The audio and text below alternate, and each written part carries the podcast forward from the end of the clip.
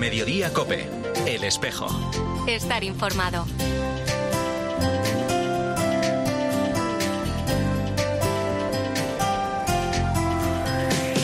La una y 33 minutos, ¿qué tal? Bienvenidos al tiempo del espejo en Mediodía Cope, en este 2 de junio. A esta hora, como cada viernes, te cuento la actualidad de la Iglesia de Madrid, el saludo de Mario Alcudia. Mi realización depende de lo bueno que soy, del cargo que tengo, de los cumplidos que recibo, de la carrera que hago, de los colaboradores superiores que tengo, de las comodidades que yo pueda alcanzar o que pueda garantizar.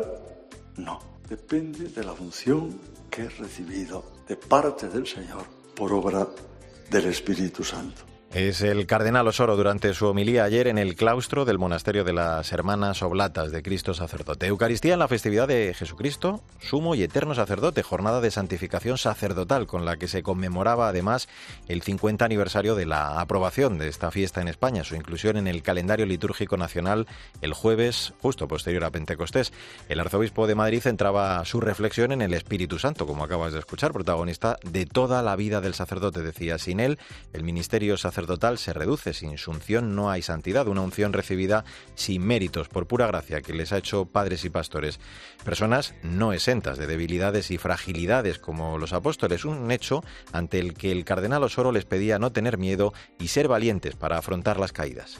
Redescubramos, queridos hermanos, hoy aquí, en este monasterio, donde esta congregación, en diversos lugares donde está, da su vida por los sacerdotes, para que seamos santos, para que dejemos de actuar al Espíritu de la verdad, para que custodiemos, custodiemos la unción que hemos recibido, para salir de las falsas luces. El Espíritu lava manchas, no se cansa, siempre nos devuelve la unción que hemos recibido. Pues ahora, a la una y 35 minutos, lo que hacemos ya es hablar de otros asuntos, de la actualidad de esta iglesia de Madrid en este espejo en mediodía, COPE, en este primer viernes de junio. Comienzo este repaso a la vida de nuestra archidiócesis contándote que el Salón de Actos de Alfa y Omega acogerá la presentación del libro Jesús, un viaje a través del Evangelio a la luz de los misterios del Rosario que ha prologado el Cardenal Osoro y con el que se quiere presentar a los padres e hijos de una manera sencilla y cercana a Jesús de Nazaret. Como se explica en la introducción, su contenido no persigue contar con detalle la vida de Cristo, sino más bien llevar a los pequeños a un encuentro personal con él, invitando a convertirse en sus discípulos, además de ayudar a iniciarse en la lectura de la palabra de Dios en familia. Una obra cuyos capítulos se ordenan según los 20 misterios del Santo Rosario. El texto, que cuenta con ilustraciones de Mario Laborrell, lo han escrito Gloria Galán y Pedro de la Herrán. Los primeros necesitados de conocer bien a Jesucristo son los propios padres, pues que nadie da lo que no tiene. Solo así podrán llevar a los pequeños a un encuentro personal con Él. Ese encuentro es la esencia del cristianismo. Lo enseñó muy bien el Papa Benedicto cuando escribió, no me cansaré de repetirlo, no se comienza a ser cristiano por una decisión ética o una gran idea, sino por el encuentro con una persona que dé un nuevo horizonte a nuestra vida, es decir, una orientación decisiva. Pues bien, este pequeño libro ayuda a que ese encuentro con Jesús sea posible. Te cuento además que la diócesis de Getafe celebra hasta este domingo sus fiestas patronales en honor de la Virgen de los Ángeles, este año en el marco del 25 aniversario de su proclamación como patrona getafense bajo la advocación de Nuestra Señora de los Ángeles. Para festejar esta efeméride, la congregación ha organizado una procesión histórica extraordinaria hoy a las 8 de la tarde en la que se va a poder ver por primera vez en la historia a las imágenes de la patrona de Madrid junto con la de Getafe y la de los patronos de Alcalá de Henares recorriendo juntas las calles de esa ciudad. Eh, Javier Pleites, el hermano mayor de la Hermandad de la Virgen de los Ángeles. Sí, bueno, este año es el 25 aniversario del patronazgo de la Virgen de los Ángeles, es decir, hace 25 años que, se, le, nombramos, se le nombró patrona a la Virgen de los Ángeles en la diócesis de Getafe. Entonces, el día 2 de junio eh, celebramos la misa para jóvenes, eh, que será presidida por don Ginés. Y a continuación haremos una procesión extraordinaria que hemos preparado, donde hemos invitado a las dos diócesis de, Madrid, eh, tanto la de Alcalá como la de Madrid, para que procesionen juntas las tres imágenes titulares de las, de las mismas. O sea, la Almudena de Madrid, los Santos Niños de Alcalá y la Virgen de los Ángeles de Getafe. Y el próximo domingo celebraremos el Corpus Christi, el 11 de junio, Día de la Caridad, con el lema Tú tienes mucho que ver. El jueves se va a celebrar la tradicional cuestación por las calles que realiza Caritas. Con este motivo, el Centro de Estudios Sociales de Caritas Madrid va a acoger el martes a las 10 de la mañana la presentación del balance de las necesidades detectadas en 2022 y la atención que se ha dado desde esta entidad a las familias madrileñas a lo largo de este año, marcado por la invasión de Ucrania, la inflación y la llegada de más personas migrantes, en el que desde Caritas Madrid se ha atendido a más de 120.000 personas. Pilar Algárate es la secretaria general de Caritas Madrid. En Caritas Diocesana de Madrid somos testigos privilegiados de la caridad, la escucha, la compañía, de la solidaridad. En definitiva, del amor al prójimo. Compartimos cada día pequeños milagros que regalan esperanza o dan alivio a las personas y familias que peor lo están pasando. Por este motivo, el 8 de junio tenemos la esperanza de hacer visible estas realidades y la ilusión de que más personas se impliquen. Sin vuestro apoyo nada sería posible. Tú tienes mucho que ver. 8 de junio, Día de Caribe. Mañana se cumplirá el sexto aniversario de la muerte de Ignacio Echeverría, el héroe del monopatín. Eh, con motivo de este aniversario se va a celebrar una misa por el eterno descanso de Ignacio que oficiará el obispo auxiliar de Madrid, Monseñor Juan Antonio Martínez Camino, en la parroquia de Nuestra Señora de la Visitación de las Rozas. Después de la Eucaristía se va a inaugurar una exposición permanente en las dependencias parroquiales. El artífice y comisario de esta muestra es Carlos Delgado. Una exposición que es un pequeño homenaje desde su ciudad, Las Rozas, y su parroquia, la Visitación, tanto Ignacio como como a una familia que ha tenido que vivir el dolor de una pérdida absolutamente injusta e irremediable pero también es un modo de recordar un acto de valor y de generosidad enorme llevado a cabo por alguien que no dudó en dar la vida por los demás. Bueno, y un apunte más, la parroquia Padre Nuestro en la Alameda de Osuna acogerá este domingo solemnidad de la Santísima Trinidad a las 8 de la tarde, una Eucaristía que presidirá el cardenal Carlos Osoro en acción de gracias por el 50 aniversario de la erección canónica de este templo. La celebración va a concluir con un encuentro festivo con la comunidad parroquial. Bueno, pues así hemos llegado a la 1 y 40 minutos. Enseguida vamos a hablar con uno de los matrimonios que este año cumple cumplen sus bodas de oro. El domingo van a participar en una Eucaristía de Acción de Gracias por este camino juntos presidida por el Arzobispo de Madrid. A la esposa la vamos a saludar en un instante en este espejo de Madrid en Mediodía Cope. En Mediodía Cope, el espejo. Estar informado.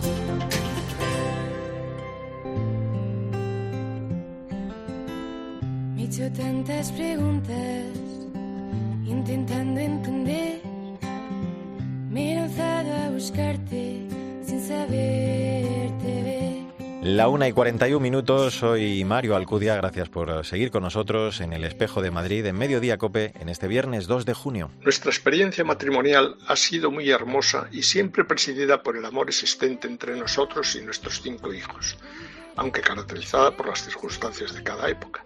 Siempre recordaré la enorme añoranza que sentía cuando me tocaba viajar a países lejanos y con bastante duración, mientras mi esposa se quedaba en el hogar cargando con todo. Aunque la cosa mejoró cuando ella se puso a trabajar. Tras la jubilación ya nada nos separa.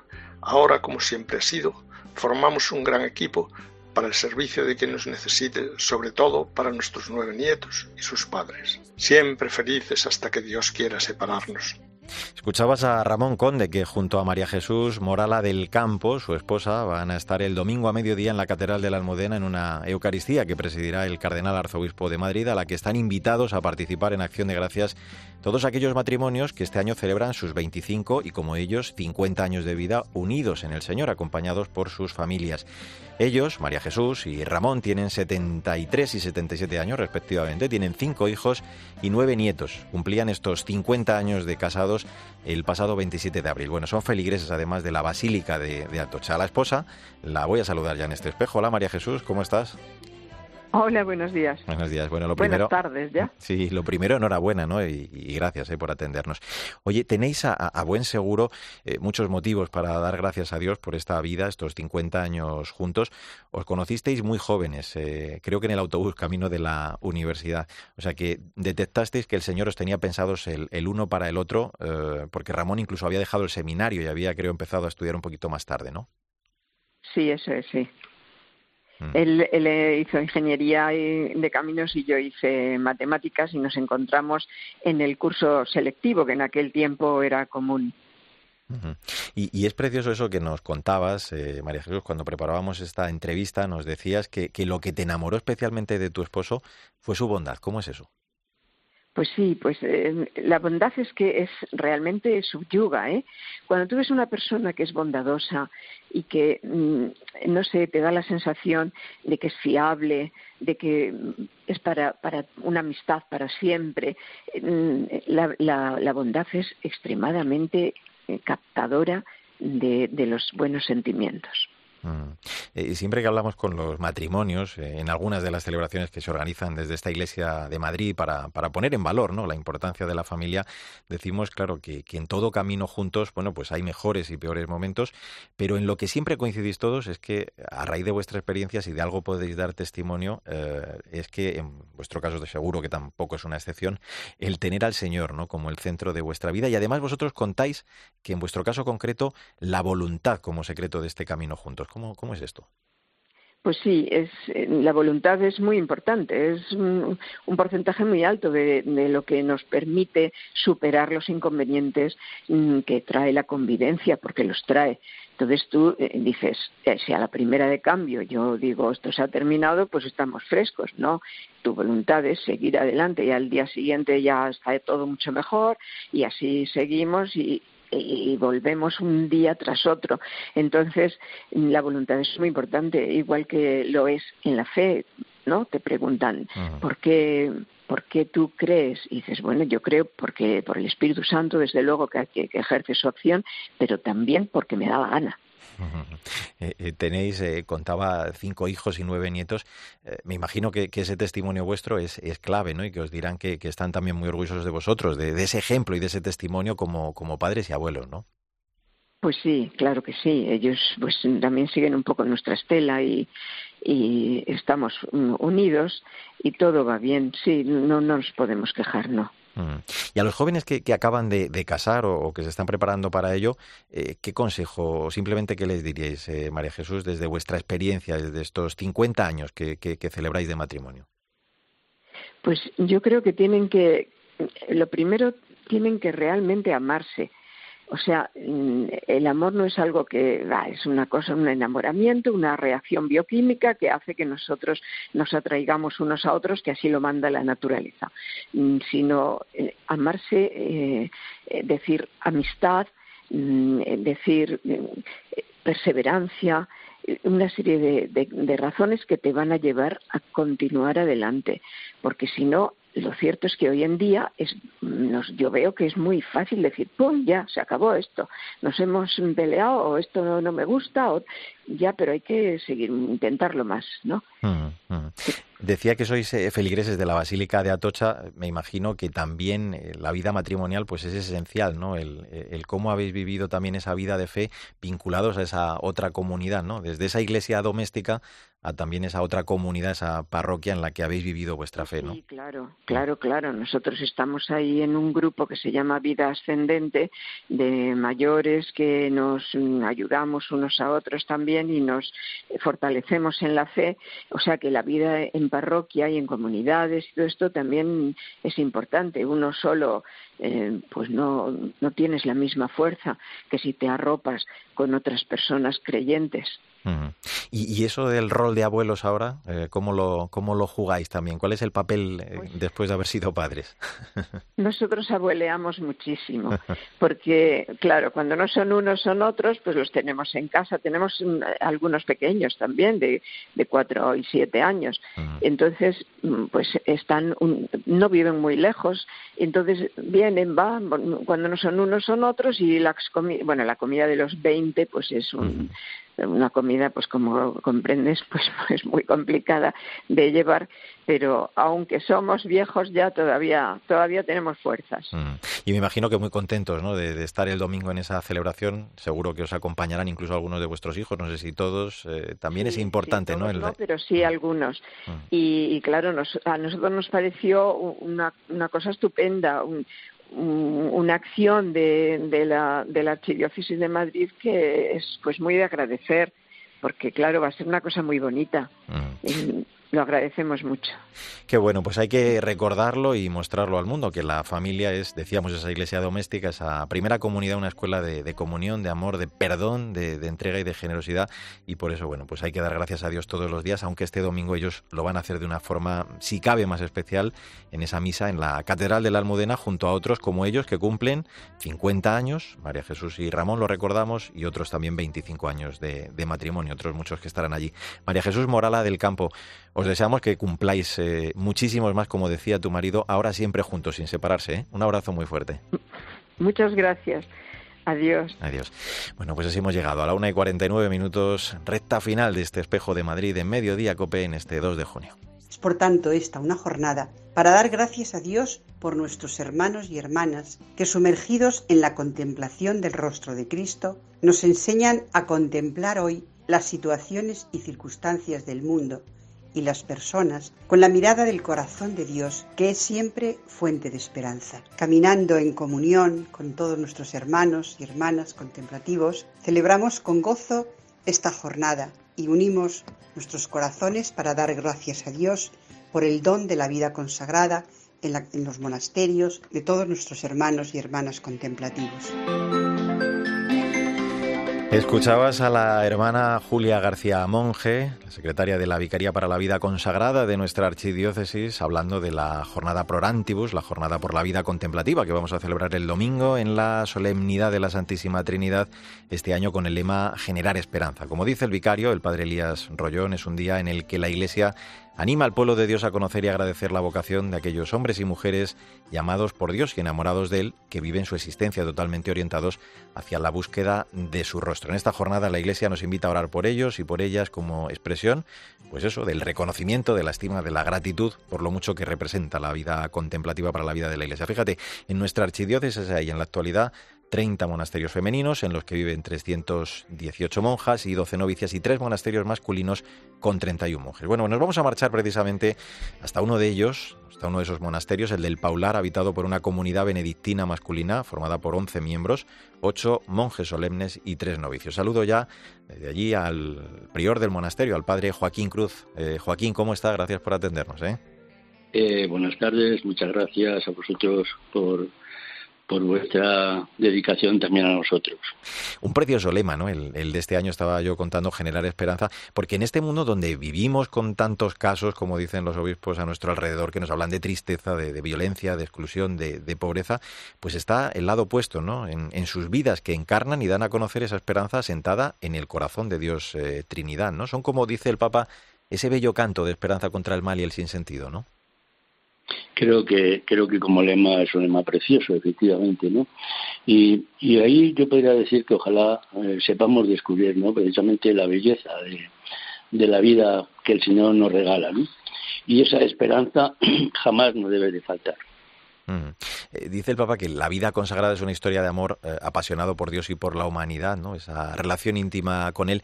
Díganos cómo fue aquella mirada, aquella llamada que sintió usted del Señor, que, le cautivó el corazón para seguirle, para, para entregarse de, esa forma por completo eh, su vida, porque lo suyo creo que, que fue una vocación algo más tardía, ¿no? Bueno, sí, la vocación fue más sobre todo cuando di el paso. Quizá antes ya venía rondando, rondando en el interior cuando da uno el paso, sí, eh, di el paso con 46 años, que hoy creo que sería de los jóvenes en la actualidad. Eh, sí, el, sería largo de contar, ¿no? Pero sí que es una cosa que uno va llevándolo dentro y poco a poco esa llamada que uno siente en su momento, cada uno podríamos contar la nuestra, eh, mm, se va, va creciendo, va germinando, ¿no? Hasta que uno decide hacer caso a Dios, y decir, aquí estoy, hágase tu voluntad. Mm. Eh, Joaquín, la, regla de San Benito la conocemos muy bien, ese hora elabora de, de su carisma, pero esto cómo se traduce eh, en su día a día, así grosso modo, en, ese monasterio del Paular. Uf, mucho. bueno, somos una comunidad pequeña, de 11, un hermano tenemos en silla de ruedas, y ciertamente nuestra labor aquí es un poco la atención a, la gente, a la gente de fuera. Eh, aparte de la hospedería, el centro de espiritualidad, pues eh, nosotros como estamos en un monasterio mm, que dentro de la Comunidad de Madrid creemos que es la segunda joya que tiene la Comunidad de Madrid, dedicamos bastante tiempo lo que es las visitas al turismo, de, son visitas guiadas, y es que las llevamos nosotros, ¿no? Y luego, pues el quehacer de cualquier monasterio, ¿no? Desde la limpieza, eh, que es el mantenimiento que llevamos de todo el monasterio, y bueno, pues las cosas más o menos cotidianas de lo que, de lo que es el monasterio. Usted estaba hablando de esa hospedería, eh, además en su caso es el director del centro de espiritualidad en ese monasterio que, creo que está teniendo una gran acogida, eh, donde imparten incluso ejercicios espirituales de, inspiración iniciana. Esto demuestra eh, también, Padre Joaquín, que hay una necesidad muy grande de vida interior. Mucha, mucha, ciertamente. O sea, nosotros durante muchos años hemos tenido siempre una pega, que no teníamos unos espacios para grupos. Hoy en día los tenemos. Hoy en día los fines de semana, gracias a Dios, es muy difícil poder coger fechas. Mm. Eh, y entonces, bueno, en ese sentido estamos notando una, un aumento grandísimo de, de gente que viene buscando que busca no solamente la naturaleza, que estamos en un sitio además privilegiado, ¿no? sino busca precisamente el interior de cada uno de la persona. ¿no? Y bueno, en ese sentido estamos súper contentos. Ah, en la actualidad llevamos ya desde el año pasado haciendo ejercicios espirituales y bueno, la verdad es que ahora mismo están, no digo abarrotados, pero sí están bastante bastante concurridos. Qué bueno. Eh, eh, viven en el mundo sin ser del mundo, esa frase que me parece tan hermosa siempre que nos referimos a, la vida contemplativa.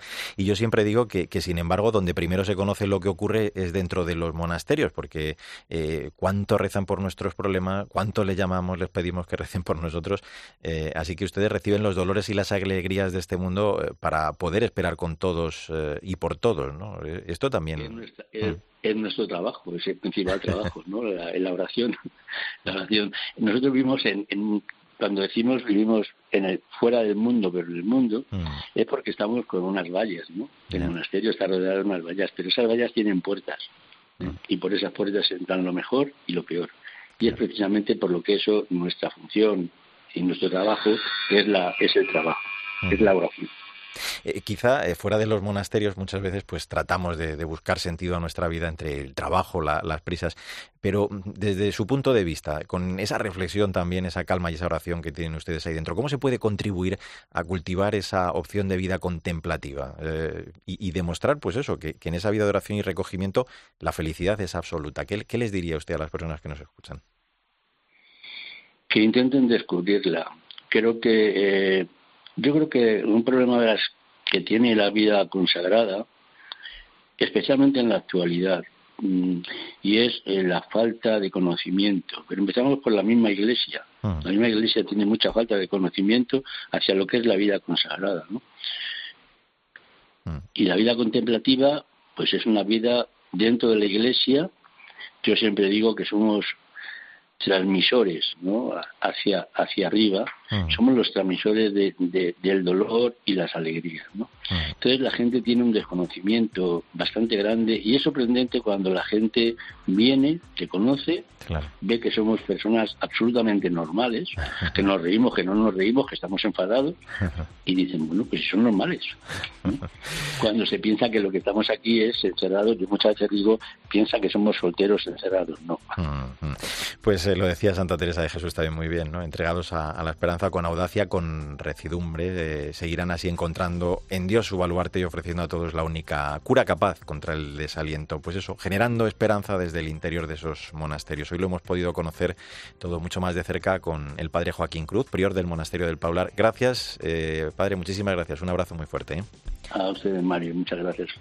Ahora Pilar García Muñiz sigue en Mediodía Cope contándote más historias y toda la información de este viernes, de este 2 de junio. Volvemos con la actualidad de la Iglesia de Madrid dentro de siete días en nombre de todo el equipo. Sandra Madrid, a la que felicitamos por su cumpleaños. Álvaro Español, el saludo de Mario Alcudia, que te vaya bien.